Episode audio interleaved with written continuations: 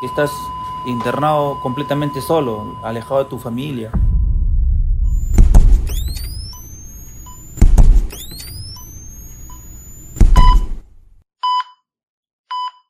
Pero me contaron que estuve eh, sin conciencia más o menos dos meses.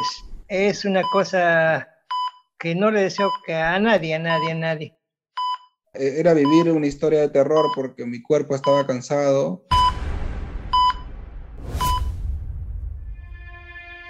Hay un 90% de pacientes que ingresan a UCI y terminan falleciendo en estas salas porque el grado de recuperación es bastante complejo, es bastante difícil. Buen día queridos oyentes, bienvenidos a este podcast Atrapados por un virus. En este segundo episodio sobrevivientes a la COVID abordaremos los testimonios de los casos post-COVID de pacientes que estuvieron internados en camas UCI y otros con tratamientos desde casa, pues cada uno de estos casos tiene una recuperación distinta y constante que luchar. La COVID-19 ha cobrado la vida de más de 3 millones de personas en el mundo, un nuevo estudio confirma lo que varios médicos sospechaban, el hecho de que muchas de las personas que sobreviven a la infección presenten graves secuelas seis meses posteriores a su recuperación. el caso mío fue los pulmones ya dañados, por lo que tuve que hacer terapia de respiración, aprender a respirar nuevamente, porque como había acostumbrado al oxígeno en el hospital, ya en la casa y en la calle no tenía oxígeno. Pablo Santibáñez, de 66 años, nos cuenta su experiencia luego de estar internado en el hospital durante tres meses sin poder ver a sus parientes. Hoy lleva un tratamiento neumológico post-COVID con una batería de medicamentos. Pablo agradece la dicha de tener una familia que lo cuide. Gracias a Dios, yo digo, tengo la suerte de tener hijos y familia que me ayudan bastante.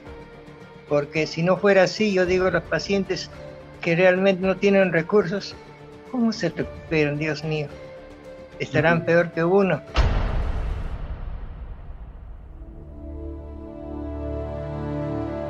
Héctor Sánchez, de 48 años, quien también superó esta enfermedad luego de estar conectado a un respirador artificial, nunca perdió las esperanzas de volver a estar con su familia. Wow.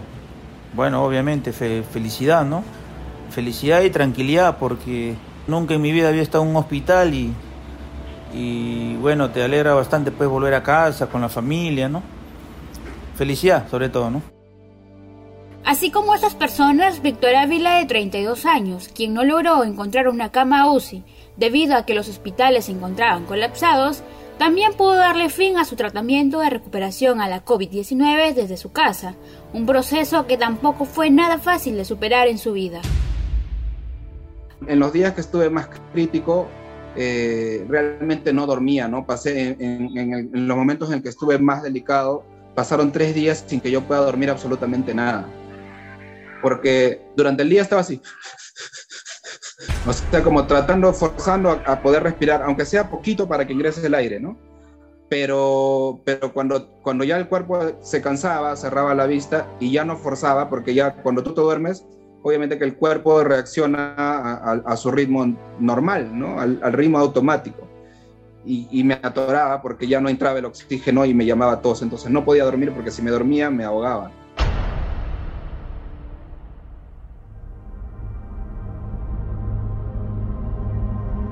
No solo los pacientes han sido afectados por este virus, los técnicos y doctores se encuentran en la primera fila y están expuestos a esta terrible enfermedad que también los perjudica mentalmente. Emocionalmente también hemos tenido una carga con relación a la depresión, con relación a la angustia, con relación a la ansiedad, ¿no? muchas veces insomnio, muchas veces cansancio acumulado. Entonces ha sido una etapa dentro de la pandemia que nosotros como profesionales y nos ha tocado estar en la primera línea de, diagnóstico en el área de, de imágenes. Hemos tenido que aprender a convivir con eso.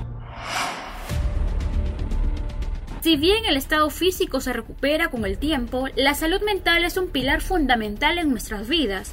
Es por ello que para superar el proceso post-COVID, la psicóloga clínica María Luisa Rispa, de 25 años, refuerza el papel que cumple la familia. Es importante que la persona se sienta acompañada en este proceso. Entonces, la importancia de algún soporte así eh, es importante. No solo, como te digo, de la familia, sino también de pueden ser amigos, amigas, conocidos, que, que la persona sienta que están ahí para él o para ella. Se han visto pacientes con diferentes secuelas. En este sentido, la psicóloga nos hace mención de alguno de ellos. Es una enfermedad muy complicada y entre ellos puede ser un aumento de síntomas depresivos o de ansiedad. Incluso en algunos casos puede aparecer estrés postraumático, también conductas suicidas o trastornos por algún tipo de consumo de alcohol.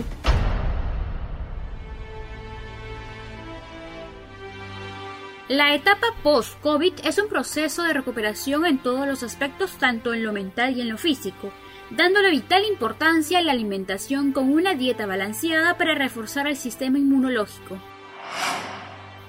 Eh, el tratamiento post-COVID fue más que nada terapias musculares. Acentuó mucho el tema de la alimentación, las vitaminas, ¿no? Vitamina C, magnesio, zinc, eh, ejercicio, sobre todo para volver a recuperar el tono muscular. Para Pablo y Héctor también es fundamental en la recuperación de ambos el tema de la alimentación. Bastante proteína y también mm. unos tónicos especiales que se compran y son caros, son caros. Entonces, ah. un solo medicamento está a 180, 200 soles. Eh, dieta blanda, eh, suave, o sea, nada de, de carnes, eh, o sea, pura comida blanda. Eso es lo que me, han recomendado, ¿no? Que, que, que coma.